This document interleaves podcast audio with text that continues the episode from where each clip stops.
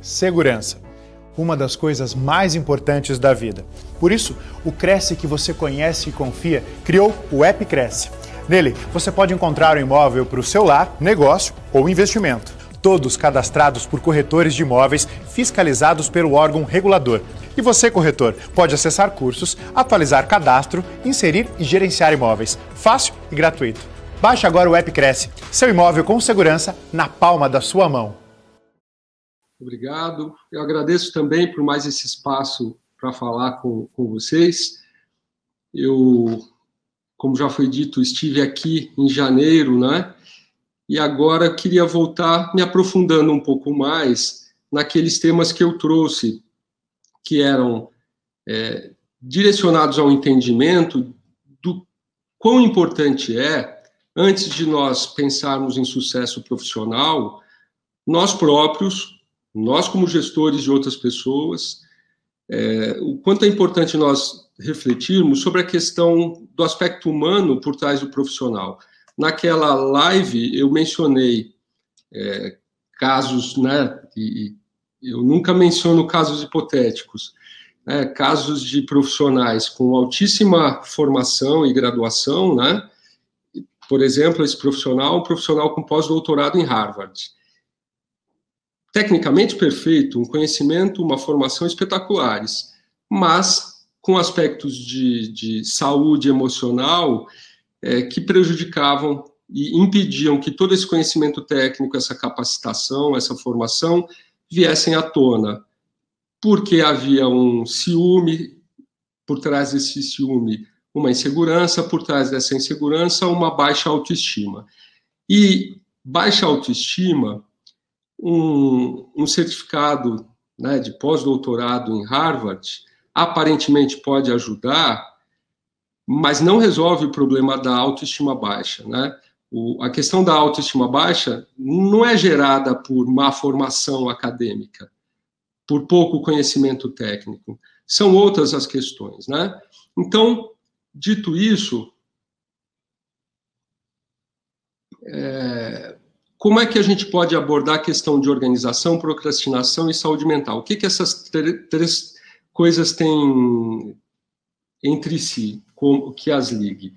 Bom, para isso eu queria é, passar aqui um, uma informação para aqueles que não sabem, como é que funciona o nosso processo do pensamento até a nossa ação. Bom, nós somos seres pensantes.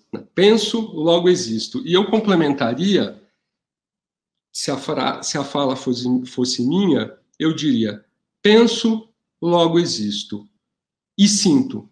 Porque a todo pensamento existe um sentimento, uma emoção associada. E para cada emoção, existe uma química liberada pelo cérebro e essa química vai determinar o nosso comportamento. Eu vou dar um exemplo a vocês. A gente percebe que tem um barulho atrás de nós, olha e, e vê um pitbull vindo já com alguma velocidade na nossa direção. Você pensa, você racionaliza que está em perigo, que está correndo risco de, de vida ou de morte, né? E então você imediatamente tem a emoção medo. Essa emoção vai fazer com que o cérebro jorre na sua corrente sanguínea uma carga enorme de adrenalina. E, por conta dessa adrenalina, você vai sair correndo. A adrenalina, isso tudo acontece numa fração de microsegundo, né? Quando você olha para o pitbull, você já começa a ter taquicardia. É tudo muito rápido para que você tenha tempo, alguma chance de escapar. Então, quando você racionaliza, vem, nesse caso, vem a emoção associada do medo, e então a adrenalina faz o seu batimento cardíaco acelerar, o sangue vai correr mais rapidamente, vai haver um aquecimento da sua musculatura, você vai ter mais flexibilidade para correr, e na verdade, quando você olha, você já começa a correr. É o mero mecanismo de preservação da espécie é, entrando em ação. Bom, isso vale para o caso do Pitbull e vale para todos os outros casos. E o que, que isso tem a ver com a questão de organização, com a questão de procrastinação? Vamos falar do ambiente de trabalho, não é? Naquele dia em que você sai de casa e houve aquela ironia, aquela fala de ingratidão e de desrespeito com você, e vindo de alguém que você ama, normalmente a gente mora com as pessoas que a gente ama de alguma maneira, é, o que vai acontecer quando você chegar no escritório? Você vai ser mais produtivo ou menos produtivo? Obviamente, menos produtivo. Isso vale é, para uma situação específica, pontual como essa, mas vale também para aquelas situações como as seguintes: aqueles sentimentos, aqueles pensamentos autodepreciativos. Ah, eu não tenho competência. Ah, eu não estou dentro do padrão de beleza. Ah, ninguém gosta de mim. Eu não consigo. Eu sou ruim mesmo. Todo esse conjunto de pensamentos invasivos, repetitivos, vão, se eles são constantes no seu dia a dia, constantemente você vai ser é, é, prejudicado com uma performance aquém do que você botar, poderia. Por quê? São pensamentos ruins que vão te trazer emoções ruins, que vão trazer para a sua corrente sanguínea, para o seu corpo, químicas, hormônios ruins. Portanto, você vai agir de uma maneira digamos, menos competente do que você poderia, e aí é só comparar com uma outra situação. Você sai de casa e ouve uma fala de gratidão, de apreciação, e aí você fica muito feliz, porque o pensamento é bom, a emoção é boa, é positiva, você tem uma química que te promove uma sensação de bem-estar, de equilíbrio, e você chega no trabalho debaixo deste modo de funcionamento e, obviamente, você vai performar melhor. Para a questão da organização e da procrastinação, é, não é diferente, né? O, por que, que a gente se desorganiza? Por que, que a gente procrastina? A questão da organização, não é? Normalmente, a desorganização fora de nós não são 100% dos casos, né? Existem as duas situações e eu vou falar sobre as duas. Existe uma primeira situação que é, é eu sou tão organizado aqui que não dependo de fora de mim que haja uma organização daquelas clássicas, tudo na pastinha, tudo na gaveta certa, no arquivo certo, mas eu consigo perfeitamente me localizar. O problema é quando você está fora do escritório e alguém precisa encontrar algo, né? E lembrando que a gente não trabalha para si, a gente trabalha para outras pessoas, né? É, qual é a outra situação que é a mais comum? A desorganização dentro de mim é refletida numa desorganização fora de mim. E que desorganização é essa, né? O que está por trás disso, não é? É nós temos, por questões de, de inseguranças e, e, baixa autoestima, por N razões, né, que a gente não, não tem o tempo para falar e para se aprofundar quanto a isso aqui, mas notem que nós temos dificuldade para dizer não, nós temos dificuldade para desagradar o outro, né? A gente prefere às vezes é, e não consegue, prefere porque não consegue, não sabe como lidar com conflitos, ligar, lidar com desagradar o outro. Nós temos essa, essa tendência, essa dificuldade a colocar no mundo aquilo que nós realmente somos. Desde um compromisso que a gente não está afim, mas aceita, pode ser aquele batizado, aquele aniversário, ou mesmo aquela reunião que a gente nem precisaria estar participando, mas a gente quer agradar o outro. Às vezes o outro está se beneficiando de atributos que são nossos, ideias que são nossas. A gente está vendo isso acontecer e a gente não tem coragem de se posicionar. E aí o que, que acontece? A gente acaba, nesse último exemplo que eu dei, a gente sabe que está sendo explorado, abusado, a gente sabe que está sendo desrespeitado, a gente sabe que está sendo tratado pela outra parte com egoísmo, a gente está sendo desconsiderado, e a gente se mantém calado. E aí o que, que acontece? Óbvio, a cada movimento invasivo no seu território, das suas ideias, daquilo que está sendo de você roubado, retirado, desrespeitado, obviamente que esses sentimentos a respeito disso não vão ser bons. E aí a química vai ser ruim. E qual é o problema no caso do pitbull? A gente consegue correr de um pitbull uma vez, duas. Se você não for cardíaco, você sobrevive a três vezes. Mas o que, que acontece quando você acaba de correr? O coração está disparado, as pernas estão bambas, você está com torpor, está zonzo, a sua cabeça está doendo, todo o seu corpo, toda a sua musculatura você está sentindo, você não consegue nem falar, porque a sua respiração está aceleradíssima. E aí eu pergunto, quantas vezes a gente consegue fugir de um, correr de um pitbull na vida? Quantas vezes o coração aguenta tamanha descarga de adrenalina? E aí eu faço essa mesma pergunta para essas situações em que a gente não consegue se colocar na vida não consegue colocar as nossas posições e a gente então assume compromissos, a gente assume responsabilidades que nem nos caberiam, a gente engole coisas que não gostaria, mas que a gente prefere ficar com isso atravessado em vez de expressar. Ora, esse é um modo de viver que vai te trazer muito problema emocional, e problemas emocionais não resolvidos por, pelo processo da psicossomática, eles se tornam doenças físicas. Né? Eu vou dar um exemplo. Se você é muito colérico, muito irritadiço, muito sem paciência, e eu conheço muito disso porque eu já fui muito assim.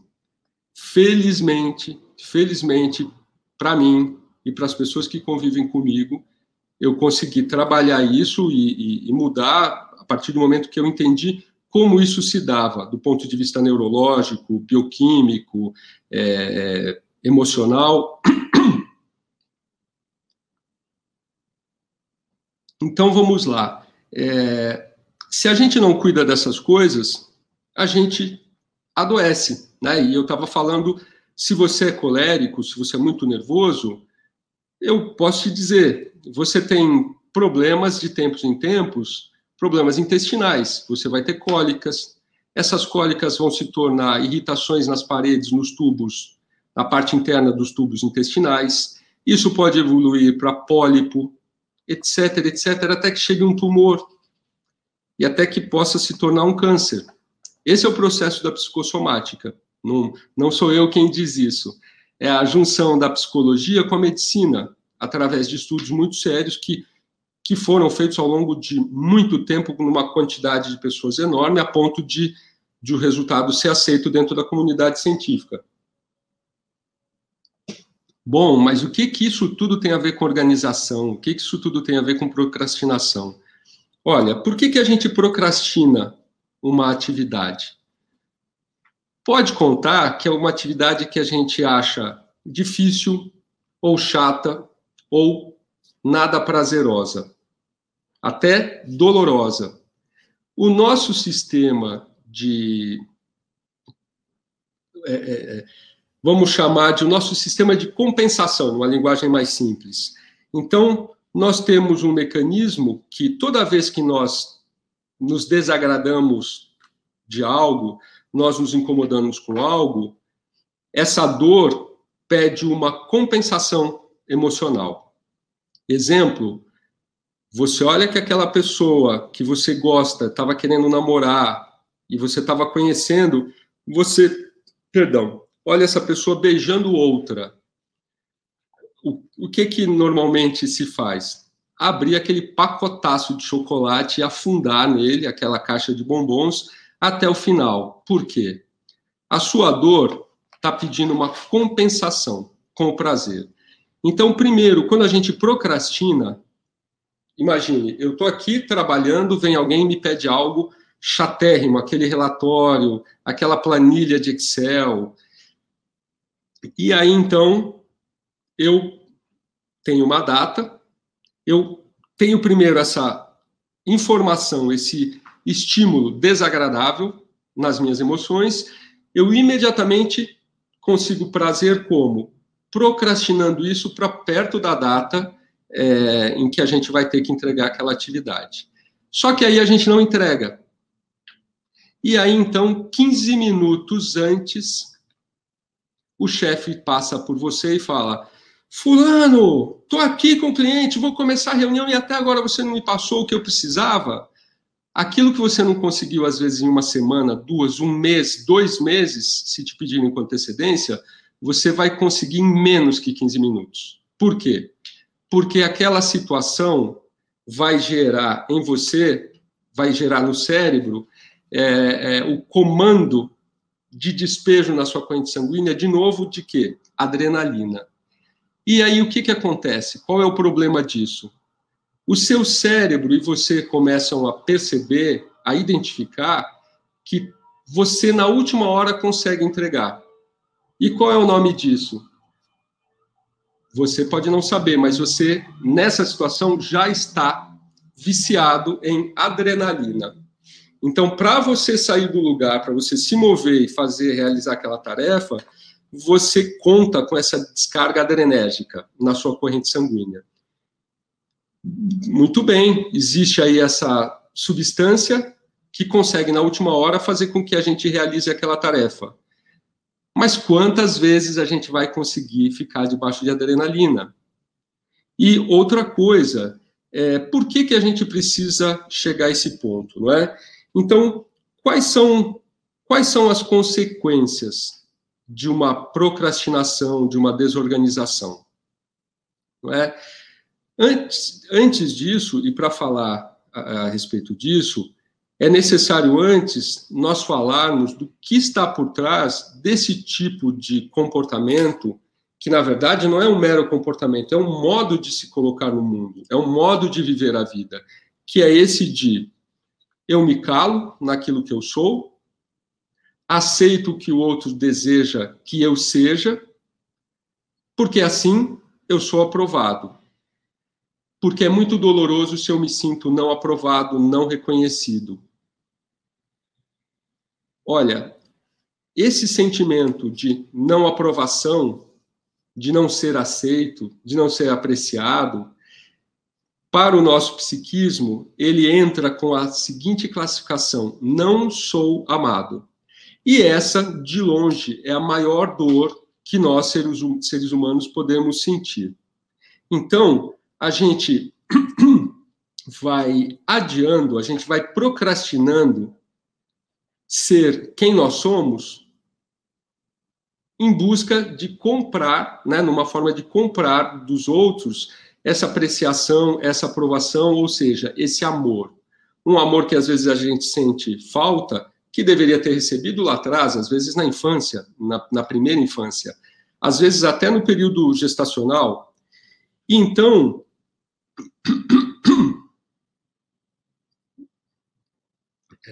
então, como é que a gente como é que a gente encara esse tipo de problema e como a gente resolve esse tipo de problema?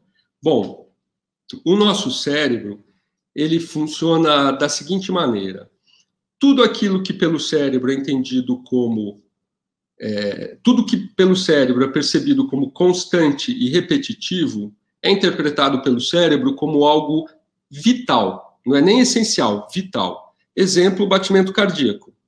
Se o batimento cardíaco for interrompido, todo o sistema corre risco.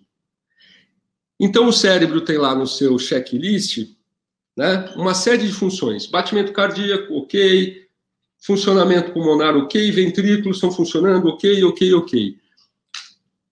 O problema é que o cérebro não diferencia esse tipo de, de atividade realmente vital de outras que são, por exemplo, maus hábitos.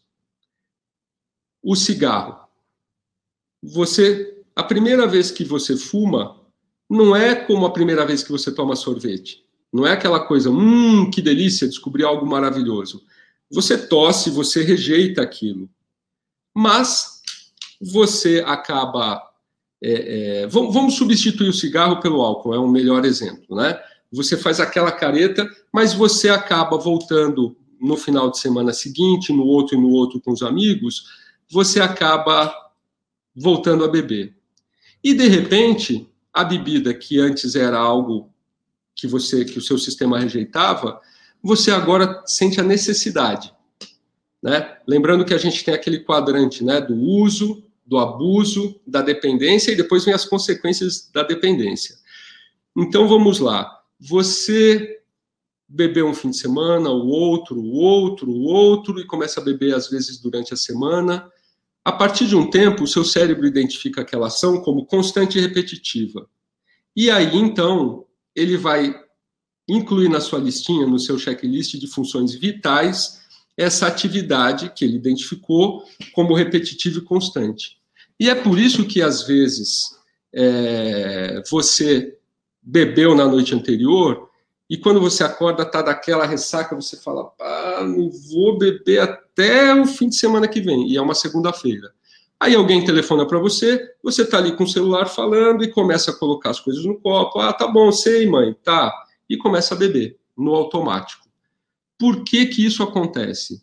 Porque toda vez que o cérebro identifica que algo é repetitivo e constante e entra para essa classificação de coisas essenciais, coisas vitais, é, nesse momento o cérebro faz com que os neurônios para essa atividade que na primeira vez que você bebeu, esses neurônios juntaram-se, né? Juntaram-se lá o tico e o teco, você parou de beber, eles separaram-se, da outra vez juntaram-se de novo. A partir do momento em que o cérebro identifica que você está fazendo algo de um modo repetitivo, esses neurônios ficam fixados.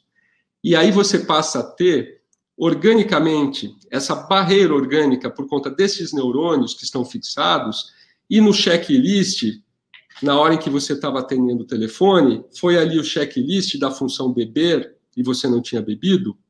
E aí então o cérebro diz para o Tico e para o Teco: caramba, o que, que vocês estão fazendo aí? O cara não bebeu ainda, vamos lá. E é aí que você, no automático, começa a beber. Isso acontece para todas as coisas. Por exemplo, dirigir automóvel.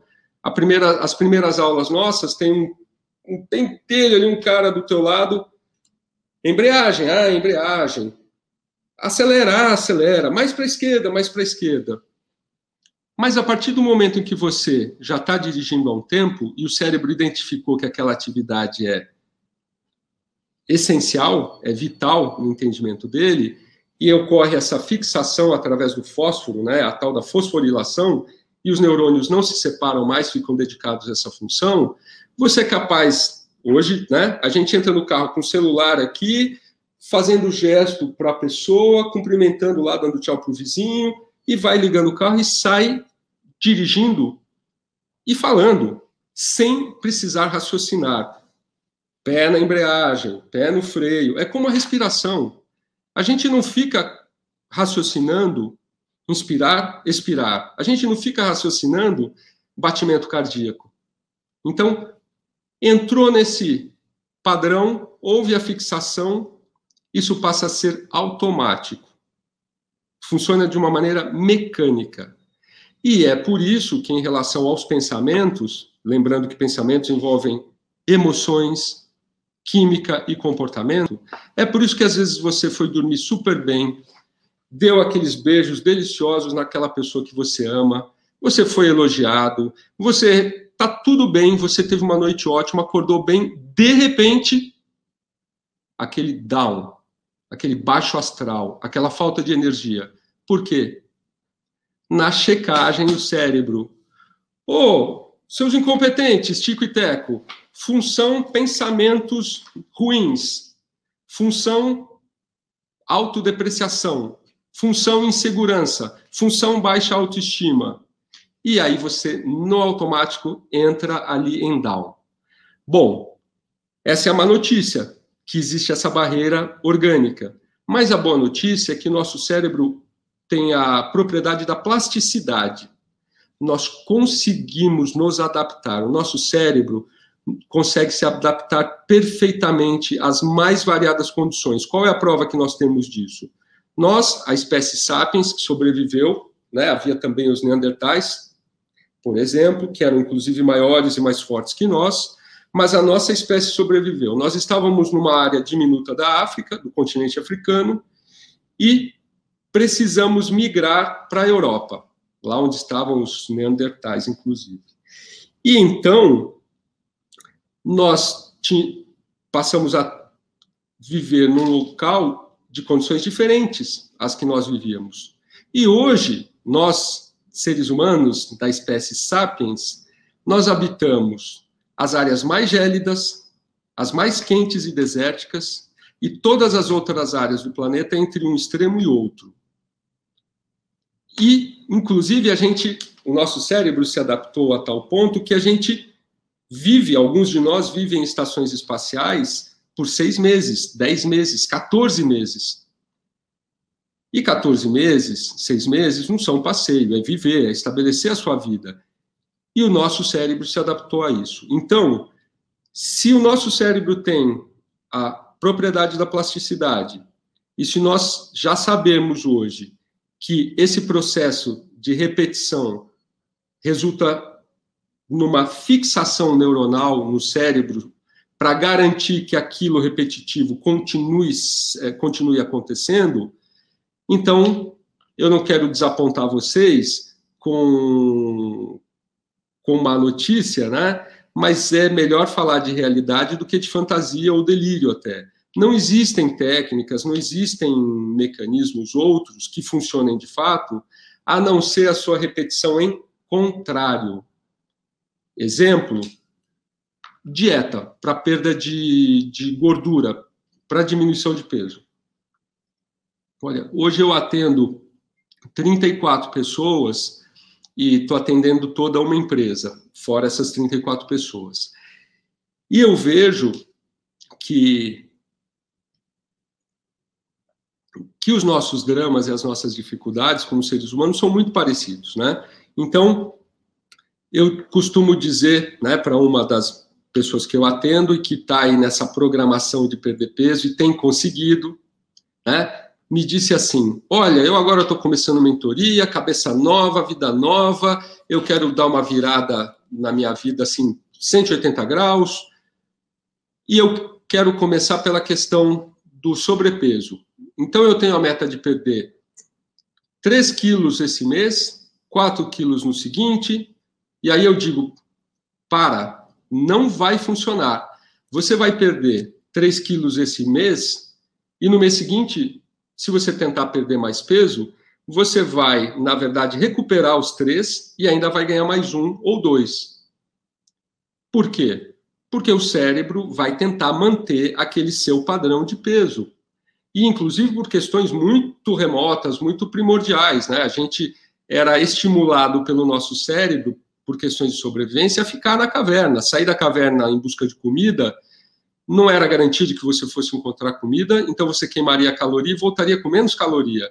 Isso é me... na melhor das hipóteses, porque a gente não estava no topo da cadeia alimentar. Era bem provável que nessa sua saidinha, nesse seu rolê, você virasse comida de algum animal, de algum predador maior e mais forte que você. É... Então, qual é o melhor mecanismo para se perder peso? você perde 2 quilos. No mês seguinte, você mantém esse seu novo peso, com menos 2 quilos. No outro mês, você perde mais um quilo ou dois. Ou seja, constância, repetição, e não saltos, oscilações. Se você quer se comunicar com seu cérebro da maneira correta e que funcione em seu benefício, é esse o modo. Então, como é que eu trago para as questões é, emocionais? Se eu me sinto muito é, debilitado, muito sem energia, por conta desses bombardeios químicos, em função de emoções, sentimentos, pensamentos a respeito de si mesmo ruins, você vai precisar cuidar disso. Tem os mecanismos da psicoterapia, de mentoria, em alguns casos, um coach, é, você vai precisar resolver essa questão. Eu posso aqui passar para vocês todas as técnicas, né? Eu, quem me conhece, até se queixa que eu sou extremamente organizado, muito metódico. tudo no lugar. E eu posso passar a vocês dicas de ordem prática que vocês vão encontrar, por exemplo, no, no livro O Poder da Decisão, de Steve McClatchy. É um audiobook que se encontra no, no YouTube. Ele dura mais ou menos seis horas, é todo o livro e é uma gravação ótima. Escolheram alguém com ótima capacidade de leitura, de entonação, uma voz agradável. E lá vocês vão encontrar dicas preciosas de ordem prática, né? Eu posso dar algumas aqui, por exemplo. Vocês tratam de muitos, muitos assuntos. Bom, antes disso, o escritório de vocês, o local de trabalho de vocês, a casa de vocês. A caneta, vocês vão encontrar canetas no mesmo lugar sempre ou cada dia ela está num lugar? Quem é que tem tempo de ficar procurando uma caneta pela casa inteira, ou um papel, ou aquele livro, ou aquele documento, aquele contrato? Não dá, não dá. A gente tem que ter as coisas no lugar para a gente saber onde encontrá-las, porque nós precisamos delas, né? Que, que adianta, né? Você recebe, eu, eu um outro dia, num dos primeiros jantares aí depois da minha segunda dose da vacina, eu levei um vinho, um vinho muito bom, né? E levei numa quantidade para nós já abrirmos pelo menos uma garrafa naquela noite. Não teve vinho. Por quê? Porque não se achavam saca-rolhas. E aí a anfitriã me disse assim: nossa, mas eu tenho, eu tenho quatro saca-rolhas. Teve um que eu comprei em Paris e é assim, assim, assado. Naquela hora não tinha nenhum. Então, o fato é que você ter e não saber onde está é, é idêntico a não ter. Porque você tem para quê? Para usar no momento necessário. Para que, que você guarda documentos? Para que, que você guarda anotações de reuniões? para você usar no momento necessário, mas se você não sabe onde está, é, é idêntico a não ter, não é? Então, eu poderia dar dicas de organização, mas vocês vão encontrar isso, né, se eu tivesse mais tempo, eu daria todas essas dicas. Eu quero me ater ao que está por trás desse processo que leva alguém a uma desorganização e a uma procrastinação. E daí eu ter falado sobre saúde mental. Né? Ninguém vai funcionar bem em nada na vida é, sem saúde mental. E não dá para ter saúde mental desconectada da nossa essência. Fernando Pessoa, grande poeta português, um gigante a ponto de ser considerado também um filósofo. Ele era funcionário de repartição pública em Lisboa. Imagine um cérebro desse, uma sensibilidade dessa, e aqui eu não estou querendo fazer é, tratar com nenhum demérito a função de alguém que numa repartição pública fica carimbando, selando e passando para frente, sem uma atividade intelectual mais aprofundada. Não tem nenhum julgamento, nenhuma crítica a isso, obviamente. Aliás, né, a gente vai ver daqui a pouco é, que a gente só consegue é, é, ser feliz, produzir bem, ter saúde mental, se nós formos, perdão, quem nós realmente somos, perdão, signifique isso ser um cientista da NASA ou uma pessoa que numa repartição pública cuida, zela por carimbar e selar. Mas voltando a Fernando Pessoa nessa função. Ele, pelo que a gente tem conhecimento, era um funcionário exemplar. Mas a essência dele, o porquê ele veio ao mundo, foi para ser esse escritor brilhante que ele foi. E deixou um legado, uma obra, a mim me impactou enormemente quando eu entrei em contato pela primeira vez. E a todos a quem eu apresentei Fernando Pessoa. Imagine se para seguir a expectativa, ou para atender a expectativa de pais, amigos ou da sociedade, ele tivesse se tornado o diretor da repartição pública. Ele poderia continuar, como era o que se ouvia dele, que ele era um excelente funcionário, ele podia ser o melhor diretor da repartição pública, da repartição pública mais importante de Lisboa, mas ele deixaria de entregar ao mundo aquilo que ele veio entregar. E aí, eu conto uma historinha do início do século passado, dos arredores de Londres. Um pai muito fraco, muito debilitado, porque era de uma camada socioeconômica muito pobre, isso não é fábula, é fato histórico, relato histórico. Ele estava com seu filhinho, bastante desnutrido, em casa, e eles ouvem um choro e gritos de criança pedindo socorro. Região pantanosa, cheia de neblina, um frio danado. Esse pai vai e, se guiando pela voz do garoto, consegue encontrá-lo e resgatá-lo. O pai do garoto aparece em seguida, e alguém muito bem vestido, de posses, e lá com seus acompanhantes, seus seguranças, agradece, é, né, pergunta pelo menino, descobre que ele estava ali, e ele agradece ao pai e tenta dar um dinheiro a esse pai. E o pai responde, o pai pobre, de jeito nenhum, salvar a vida de outro ser humano é mero dever. Isso não deve ser pago. Ele insiste, o outro rejeita, até que ele diz assim: Olha, você salvou meu filho. Eu vejo que o seu está muito doente, muito desnutrido, ele está muito fraco. Ele não vai sobreviver esse inverno. Me permita levá-lo e cuidar dele. Eu vou cuidar como se fosse meu filho. Muito bem. Sabe quem eram esses dois, essas duas crianças? O que estava ali no atoleiro e que ia morrer congelado era ninguém menos que Winston Churchill. Imagine o que seria da configuração é, geopolítica do mundo hoje se o nazismo tivesse avançado.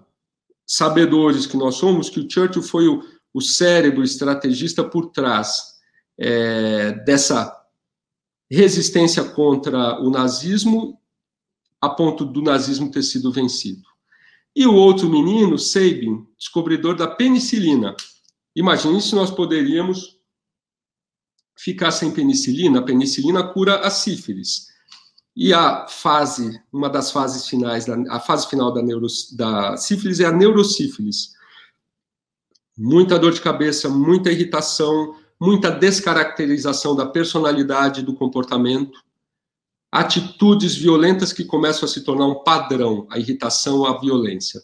Eu tenho um amigo próximo, neto de alguém que teve neurosífilis, e foi uma tragédia na família. Eles não sabiam que se tratava de neurosífilis. A esposa desse avô e a mãe desse meu amigo, filha desse portador da, da sífilis, é, morreram ambas a filha depois que a mãe, muito magoadas, muito destroçadas emocionalmente por conta das atitudes do pai, do avô. E o avô era um homem das ciências.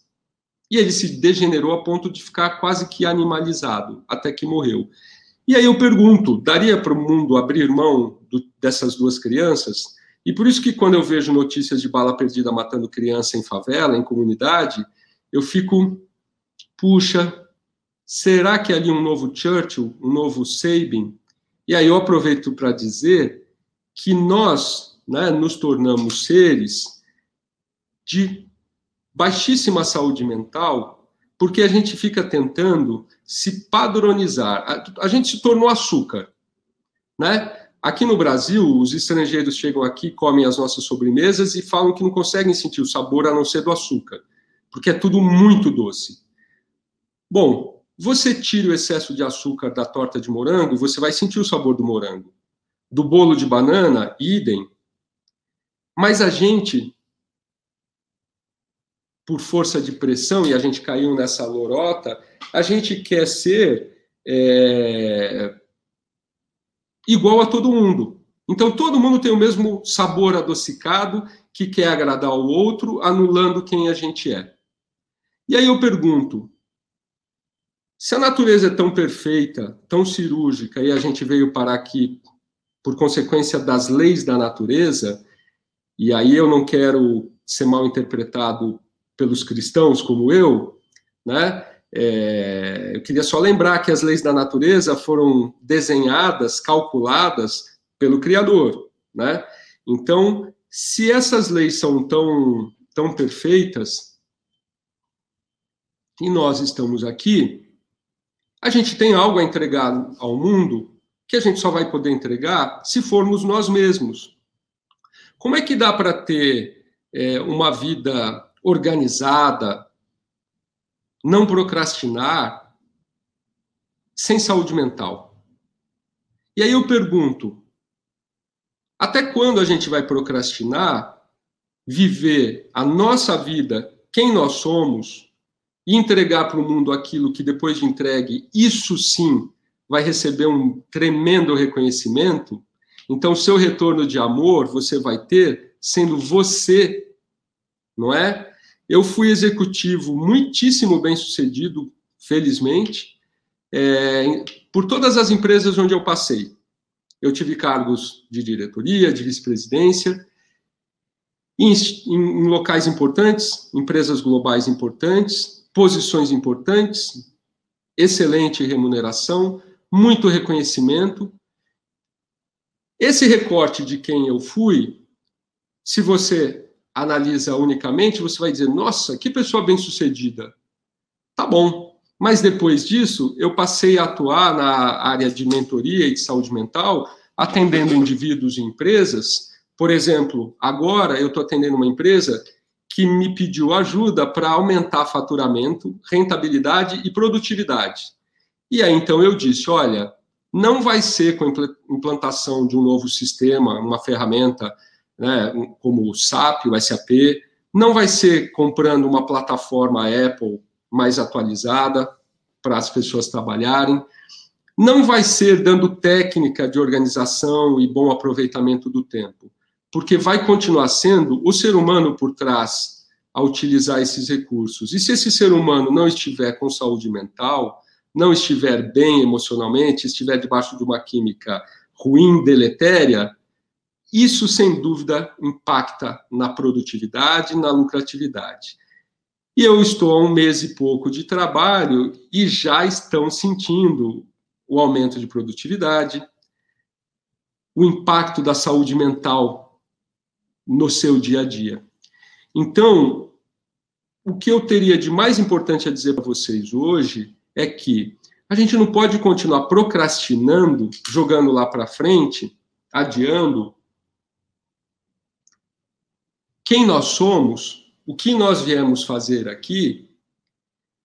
Ah, mas eu nem sei o que eu vim fazer aqui. Se você não para para se analisar, para reconhecer em você tudo aquilo de virtudes e coisas boas e habilidades que você tem e as suas dificuldades, para trabalhar essas suas dificuldades, para tirar essas travas, você não vai conseguir ter sucesso, você não vai conseguir ter.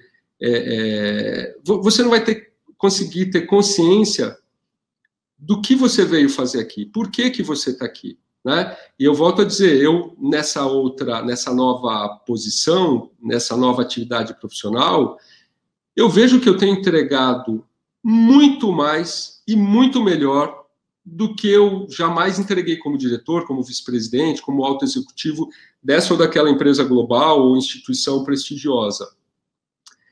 Por quê? Porque eu estou fazendo aquilo que é em consonância com a minha essência.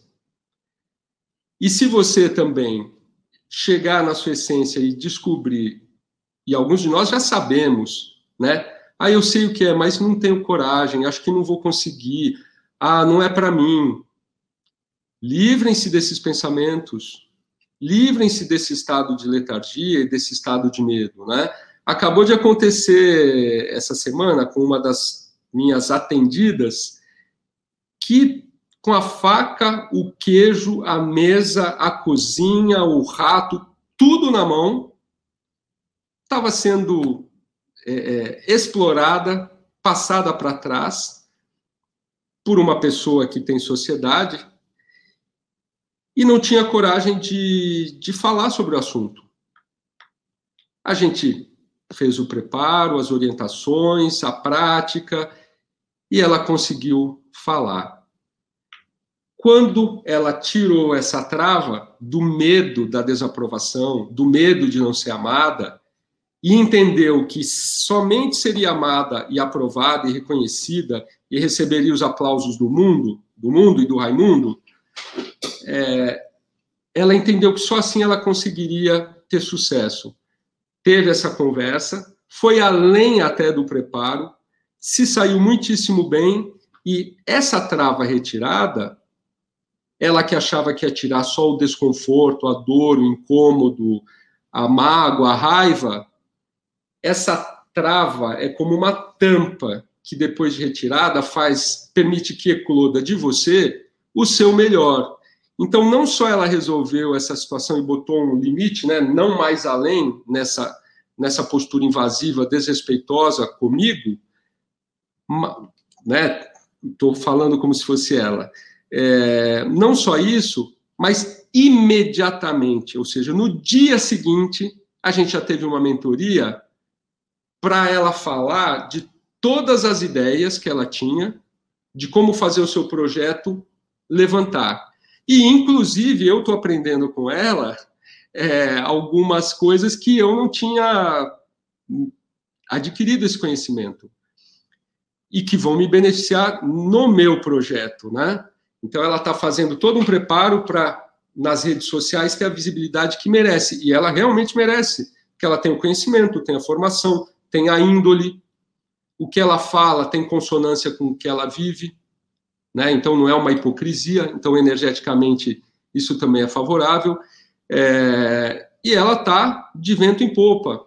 Então, se a gente quer ter uma vida mais organizada, a gente tem que ter uma vida nossa.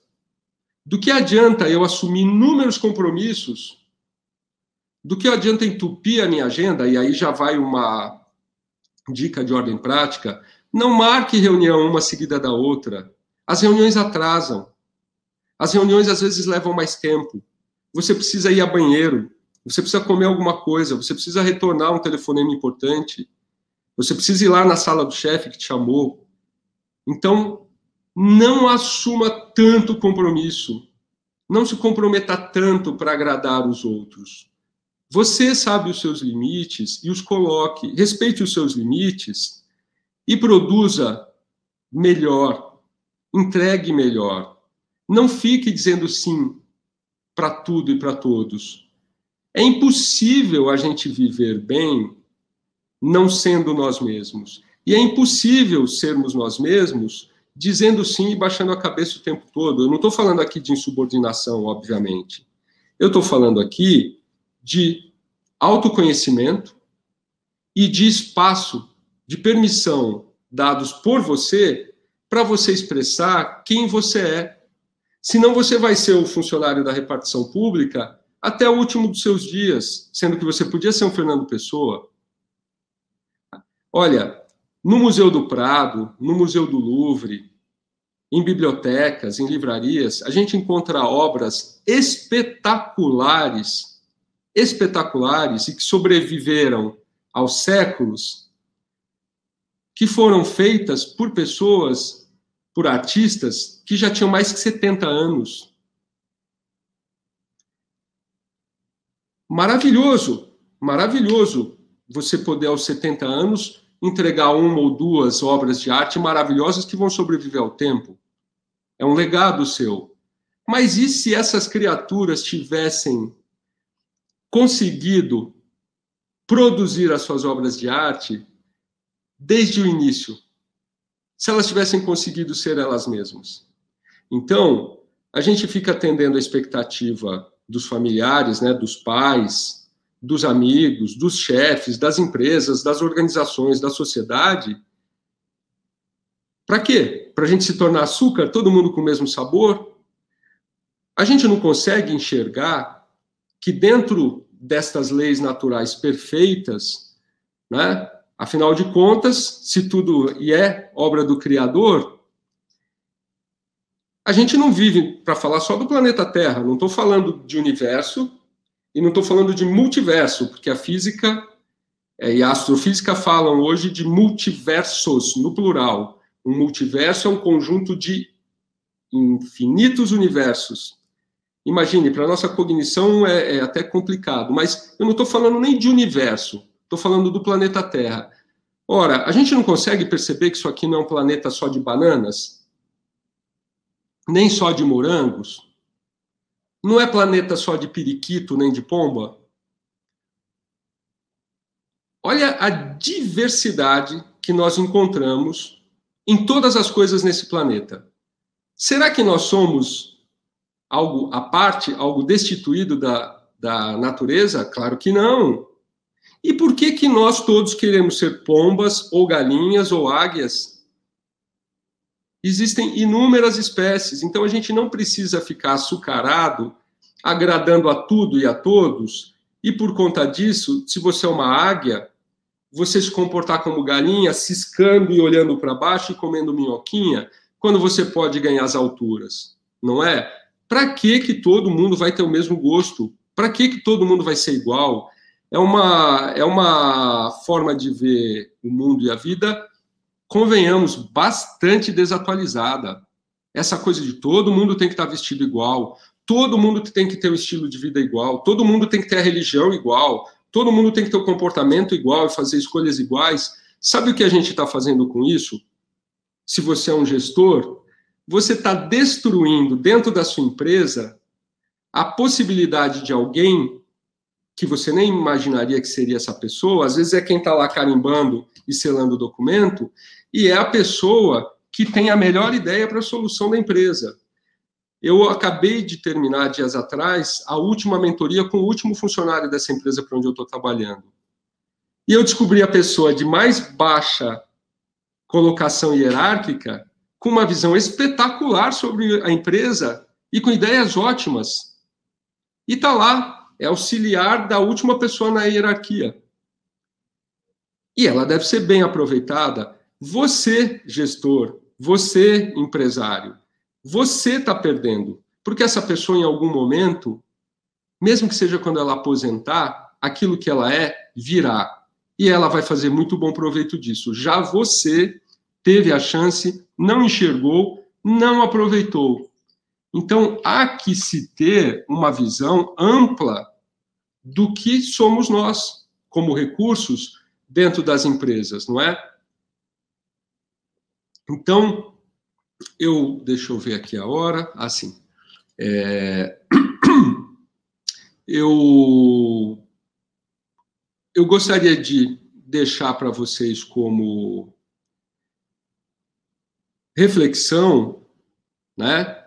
Por trás de todas as dicas e técnicas de ordem prática, que só elas não vão resolver o problema, olhem quantos livros, quantas palestras, quantos seminários, Quantos profissionais trazidos para dentro das empresas para falar sobre organização, sobre procrastinação? Vão ser as técnicas como essa. Ah, não marque um compromisso seguido do outro, tire da, da lista de tendências e jogue para agenda, porque ganha mais visibilidade, um status de mais importância, não está lá esquecido, e várias outras técnicas, né? Isso não tem nada assim de muito brilhante nisso. Mas essas técnicas são como o SAP, como a plataforma Apple de última geração. Se você coloca seres humanos que estão capenga nas suas emoções e na sua química para tocar isso, se eles tocam bem, imagine como seria se eles estivessem debaixo de um outro estado emocional. E nós contribuímos muito para um bom ou mau estado emocional das pessoas que trabalham para nós e das pessoas que convivem conosco. Se eu sou extremamente crítico, quero tudo do meu jeito, você perde a visão do outro. E deixa eu te dar, para encerrar minha fala, uma última dica. O nosso cérebro, nós somos quase 8 bilhões de pessoas no planeta hoje não tem um único cérebro idêntico ao outro. É como o nosso corpo físico, pode ser parecido na constituição. Uma pessoa que não tenha sofrido alguma deformidade, um acidente, tem duas pernas, dois braços, a cabeça, é, mas nós não somos idênticos fisicamente, nem os gêmeos univitelinos o são. Os nossos cérebros também. Não tem um cérebro idêntico ao outro. Vamos dizer que o nosso cérebro, né, ele, através dos órgãos dos sentidos, visão, tato, paladar, olfato, eles captam da realidade é, dados que são processados, interpretados e com uma reação por parte do cérebro. E aí, digamos que o cérebro seja a nossa lente. são quase 8 bilhões de lentes no mundo com graus diferentes. O meu, digamos, tem o grau 2,75. O seu tem a 3,2. O outro tem 1,5 o grau da lente, como se fosse a lente de um óculos. Ora, quem enxerga com uma lente e com outra, enxerga de um modo diferente. E é por isso que, inclusive, a gente tem muita divergência com as pessoas e cada uma querendo se apegar ao seu ponto de vista. Seria mais inteligente, digamos, e mais proveitoso para nós e para os outros que nós pudéssemos nos fazer valer da visão do outro. Por quê?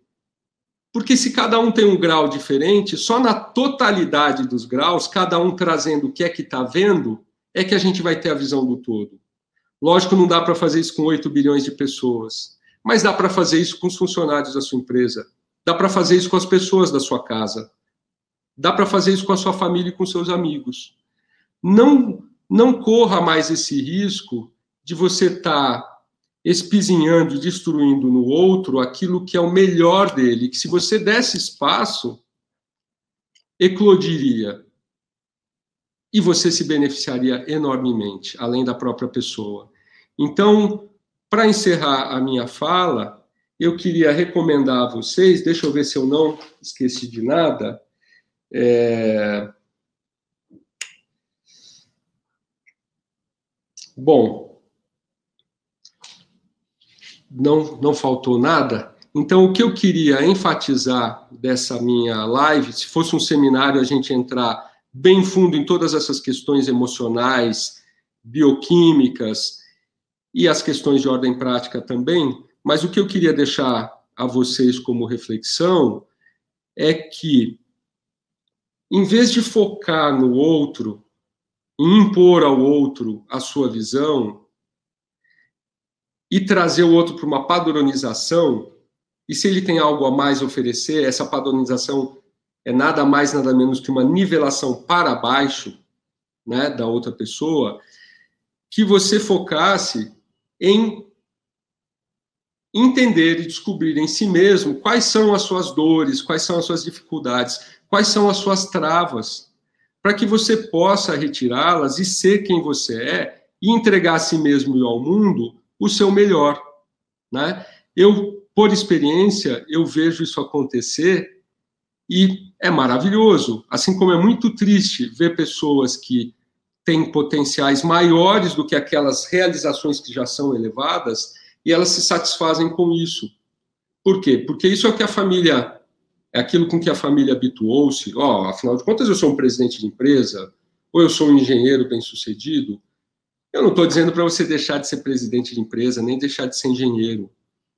Mas o que, que é que você tem em si que pode ser incorporado à sua função como presidente de empresa, como gestor, como corretor de imóveis, e que faria alavancar a sua performance, não é? Ou seja, nós estamos falando aqui de saúde mental e de autoconhecimento, né? É, o meu trabalho é justamente com indivíduos e com empresas ajudar a esses indivíduos e as, aos indivíduos dessas empresas descobrirem quais são esses seus potenciais, descobrirem quais são essas dores, essas dificuldades, para removê-las. Porque assim todo mundo vai ter performance melhor, produtividade melhor, vai se organizar melhor na vida, não vai sentir, imagine, eu já sinto dores o dia todo com esses pensamentos repetitivos, os maus tratos do chefe, os desrespeitos da pessoa com quem eu me relaciono. E aí vem alguém e me pede aquele relatório chatérrimo. É a gota d'água que faltava no oceano para eu ficar imobilizado. Resolva essas questões de ordem interna e aí depois você me diz se você vai sucumbir e vai doer tanto fazer aquele relatório chato, aquela atividade chata te garanto que não. Te garanto que não. Então comece para resolver o problema da sua desorganização e da procrastinação, organizando o seu mundo íntimo. Não adiando mais essa etapa fundamental, gente, porque não dá mais para a gente viver na vida nessa nova configuração de mundo, do modo como está. A gente não pode mais perder tempo com verniz social. A gente não pode mais perder tempo com querer agradar a tudo e a todos. Isso não vai funcionar. Aliás, já não está funcionando, não é? Se estivesse funcionando, você não estaria aqui para ouvir sobre organização, procrastinação e saúde mental. Então, é essa a minha respeitosa dica a vocês.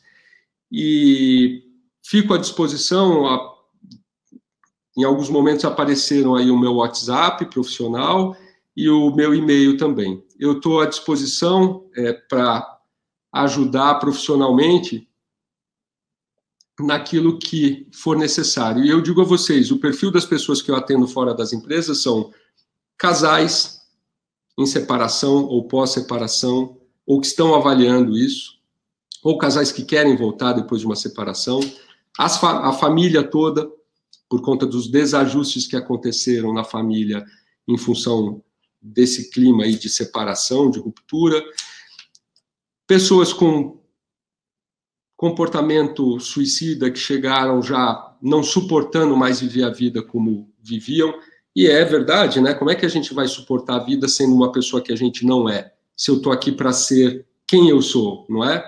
é? Então são pessoas que têm questões profissionais, questões pessoais, e todas elas com as suas travas, as suas barreiras, e eu estou muito feliz e posso passar referência a vocês de pessoas que estavam procrastinando na questão da saúde física, estavam com sobrepeso, totalmente sem atividade física nenhuma, e agora voltaram para a academia, voltaram a cuidar do corpo, voltaram a cuidar da alimentação, pessoas que estão reatando seus relacionamentos ou estão percebendo que aquela pessoa jamais eu deveria ter me casado com ela. É, enfim, eu fico à disposição de vocês e agradeço aí pela, pelo espaço de fala e fico à disposição para perguntas. Olá. Bom, é, temos aqui vários elogios, muitos elogios, comentários, gente de muitos lugares. Eu vou ler aqui algumas pessoas. É, a Imobiliária da Mulher, Portal Marketplace, falou interessante o tema, muito obrigada. O Anderson Rodrigues de Tambaú, é, tivemos gente da Praia Grande, Goiás, Itaruma, Itaruma de Goiás, João Pessoa, na Paraíba. É, o Dalmo Marins, que também é um colaborador nosso, é um palestrante aqui do, da TV Cresce, ele faz uma pergunta: como se blindar quando você trabalha em uma organização onde há pessoas tóxicas e que afetam a sua saúde mental? Fazer essa blindagem, como é que a gente faz isso? Da, é, Dalmo não. Dalmo é quem perguntou. Wagner Coelho. Sim. Bom, primeiro eu quero agradecer aí pelos comentários favoráveis do pessoal da Imobiliária da Mulher. E aí queria aproveitar e falar, né? Alguém, eu, eu posso quase captar o pensamento de um outro aí, mas para que Imobiliária da Mulher, né? Olha, essas questões dos direitos mais específicos, né? É,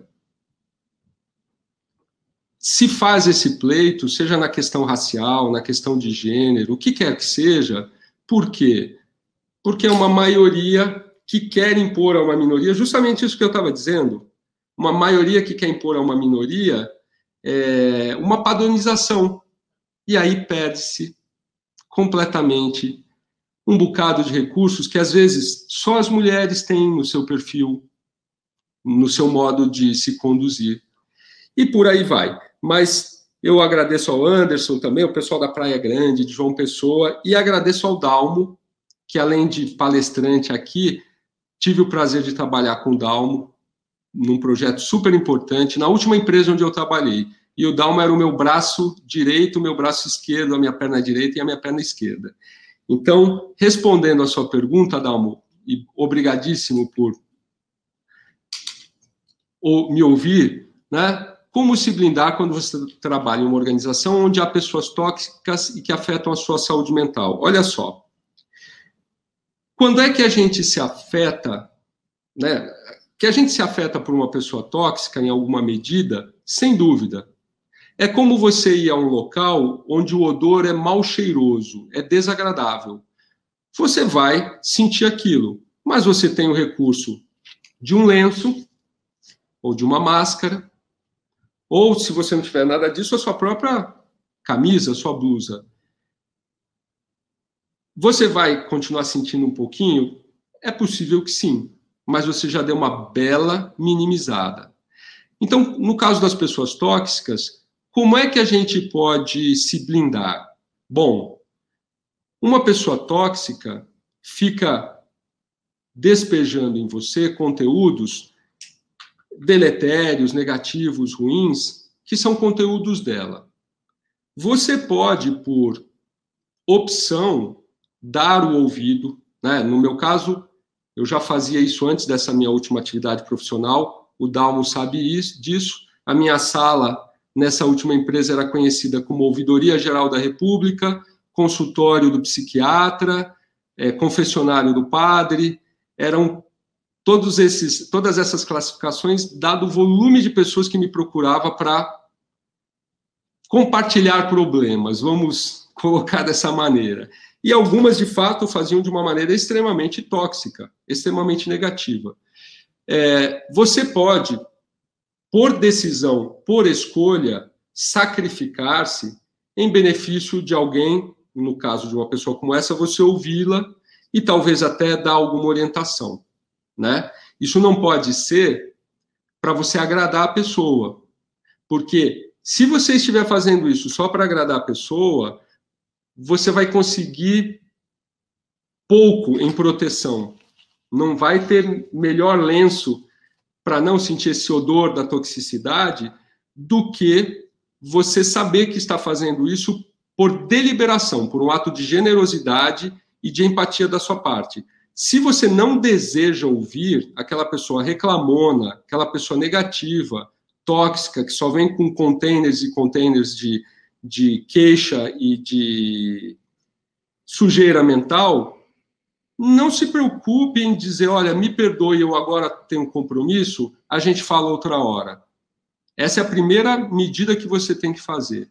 Agora, se for alguém de quem não dê para escapar, um chefe, por exemplo, e se esse chefe for tóxico e estiver falando a respeito do seu trabalho de você, coisas negativas, e que você, se você tiver um bom conhecimento de si, se você exercitar, investigar-se, conhecer-se e respeitar-se, a hora que esse tóxico vier com comentários ruins, você já vai estar blindado pelo seu autoconhecimento. É como eu que trabalhei em instituições onde, infelizmente, ocorria muita corrupção, né? Não estou aqui falando mal do meu empregador do passado, perdão, mas nós vimos o que aconteceu com alguns dirigentes do Comitê Olímpico Brasileiro logo após as Olimpíadas, né? Foram presos, meus chefes, na época em que eu trabalhei lá. E aí alguém me diz assim: Nossa, você ficou anos lá, você nunca botou a mão em nenhum dinheirinho, e depois você trabalhou em empresas, você foi diretor de relações institucionais, diretor de relações governamentais, lidou com políticos em grandes empresas e nunca. Olha, se alguém disser isso para mim, eu acho que você, ó, esse tempo todo lá, eu acho que se algum você levou, vai pegar nada, vai pesar zero. Por quê? Porque eu sei que não. E quem me conhece sabe que não. Quem trabalhou comigo nessas empresas e nessas instituições sabem que não. Então, um, um, modo de você não ser afetado por uma pessoa tóxica ou um chefe tóxico, de quem nem sempre dá para escapar, é você saber quem você é, qual a qualidade do seu trabalho, e se você não consegue é, é, tratar disso, desse modo de funcionamento dele com você, porque às vezes essas pessoas não sabem ouvir, na maioria das vezes não sabem, e tem um ego gigantesco, né? Que mesmo Jesus Cristo descendo e falando a elas não adiantaria, é de se pensar em você mudar para um outro emprego, porque isso vai acabar no longo prazo te fazendo mal, né? Então, respondendo objetivamente, a única maneira de você não se afetar com uma pessoa tóxica é a proteção do teu autoconhecimento, de você saber quem você é. E até onde você pode ir. Se não é um chefe, você não quer ouvir, você está cansado, porque você já ouviu, já aconselhou.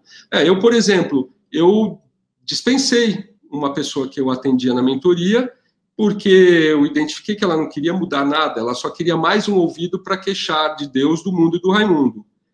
E aí eu disse que o meu trabalho envolve mudança na prática. Não é só a parte de conhecimento, mas esse conhecimento tem que ser convertido em mudanças na prática. E como a pessoa não queria, e eu não estava disposto a receber, continuar recebendo valor, para ouvir queixas. E eu disse isso claramente à pessoa, como forma de contribuição, para que ela tenha alguma chance de refletir e mudar isso nela porque os benefícios secundários da vítima nunca serão maiores do que os benefícios primeiros de você não ser a vítima. Você não precisa ser uma vítima no mundo, né? Então, é, essa é a minha resposta. Autoconhecimento, blindagem pelo autoconhecimento, você saber quem você é e qual o seu valor. E não dar os seus ouvidos para quem não queira mudar, mas só queira despejar em você aquele volume de queixas. Espero ter respondido sua pergunta, Dalmo. Se não, me manda um WhatsApp, amanhã a gente se fala e eu procuro me explicar melhor. Wagner, é... a conversa é muito boa, tem muita, muita coisa aí para se falar, então você já está convidado aí para voltar num, Com prazer. uma outra oportunidade, né? Porque a gente percebe que o assunto é, é bem extenso, tem muitos, muita coisa para se falar a respeito. Então, já fica aqui o convite. Infelizmente, o nosso tempo já se esgotou aí, já passamos um pouco, então eu queria só uh, falar de alguns internautas que prestigiaram aqui a sua live. Tem o Anderson Rodrigues dos Santos, ele é de Tambaú. Ele colocou que o Joseph Murphy, no seu livro Poder do Subconsciente, fala do poder do pensamento e nos sugestionar positivamente, isso é muito importante, pois de críticas e de não podemos e não devemos, já temos bastante, e que a depressão é a doença do século. Perfeito, concordo em gênero, número e grau, e eu poderia até já adiantar para uma próxima live qual seria a temática, né? Uhum. Poderia ser Quais comprovações científicas nós já temos disponibilizadas hoje para darmos validade a falas, algumas falas do senso comum, né? E, e essa questão também de energia, etc. O que está por trás disso em termos científicos? Para que a gente, quando falar em energia, não fique parecendo uma coisa esotérica, mística. Uhum. O que, que a física, o que, que a física quântica já descobriram a respeito disso, não é? Então, só, não dá, só não dá spoiler, hein? Não, não, não. Esse é só o tema, o conteúdo é que é legal. Vamos lá, Azuleide de Florianópolis, deu uma boa noite aqui. Noite. É, temos pessoas de é, Florianópolis, já falei, né? Espera um pouquinho, tem mais gente. Jesuítas no Paraná, é, Rio de Janeiro também, muita gente aí. O, o Osvan Leite, de Recife, Pernambuco, ele colocou: obrigado, Wagner, por mais esse encontro, por sua generosidade. São abordagens impactantes, porém aguça a imperiosa necessidade em mantermos o controle do timão do nosso barco. Exatamente. Eu diria até que mais que o controle é o domínio. Dominar é mais do que controlar. E a gente é. tem que ter domínio sobre si. A Célia, é, exposição incrível, obrigada. Sou de Tatuí. Tem a Juliana de Belo Horizonte. Então, tem muita gente aqui. E eu queria também ler, deixa eu ver aqui, a Simone Guerreiro, que te convidou. Ela falou boa noite a todos. Gratidão, Wagner, pela brilhante live. Dalmo também, nosso querido palestrante, obrigada pela participação. Então, a a Simone deixou aqui o abraço dela para você. Obrigado. Bom, É, Wagner, então, nosso muito obrigada, tá? Nosso muito obrigada a toda a nossa audiência, aos nossos assinantes, em nome da diretoria do Crescisp, do presidente, o senhor José Augusto Viana Neto, os nossos agradecimentos, especialmente ao nosso convidado, Wagner Coelho, que se disponibilizou, dando aí essa valiosa contribuição aos corretores de imóveis. Wagner, é, nossa gratidão, tá? Pela sua participação. Desejamos aí muito sucesso, saúde para você e as portas do Cresce estão abertas para outras participações. Você será muito bem-vindo, viu? Agradeço também a vocês, ao presidente, a todos que participaram, viu? Fico à disposição de vocês. Um abraço imenso e até a próxima, né? Só queremos aproveitar e convidar os nossos internautas para prestigiarem nossa programação de amanhã. Às 10 horas teremos o programa Cresce Esclarece. Às 18, a palestrante Vera Furquim com o tema Caixa de Pandora Amarela, um acordar, um acordar a vida. Dar cor à vida e o acordar a vida. E às 20h30 será a vez da doutora Regina Busnello falando de inventário e regularização de bens imóveis. Esperamos vocês. Boa noite a todos e um grande abraço, Wagner. Um abraço, um beijo em todos. Muito obrigado, viu?